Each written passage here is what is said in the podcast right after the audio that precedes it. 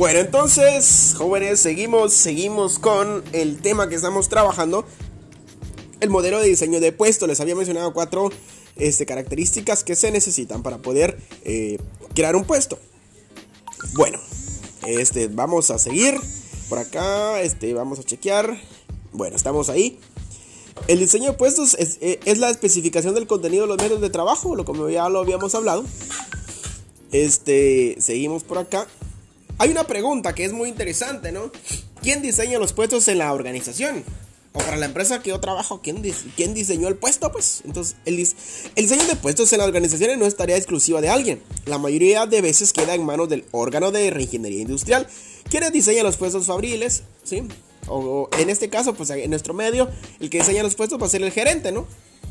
O el gerente, o el consejo administrativo. Pues eso va a ir dependiendo de, de la empresa. Bueno, seguimos. Existen varios modelos clásicos para elaborar eh, este, los puestos. En este caso lo vamos a dejar hasta acá. Solo vamos a, En la otra semana vamos a trabajar sobre el modelo clásico tradicional.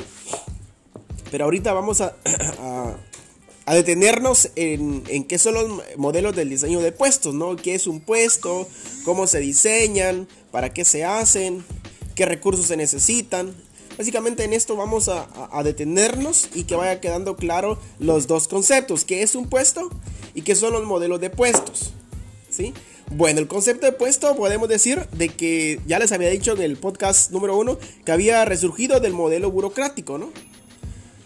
Y pues eh, esto nace de a raíz de que necesitamos como humanos estar organizados y las empresas obviamente también necesitan estar organizadas, ¿no? Tener una estructura jerárquica y decir, bueno, usted es el gerente, sus funciones son estas. Usted es la secretaria, sus funciones son estas.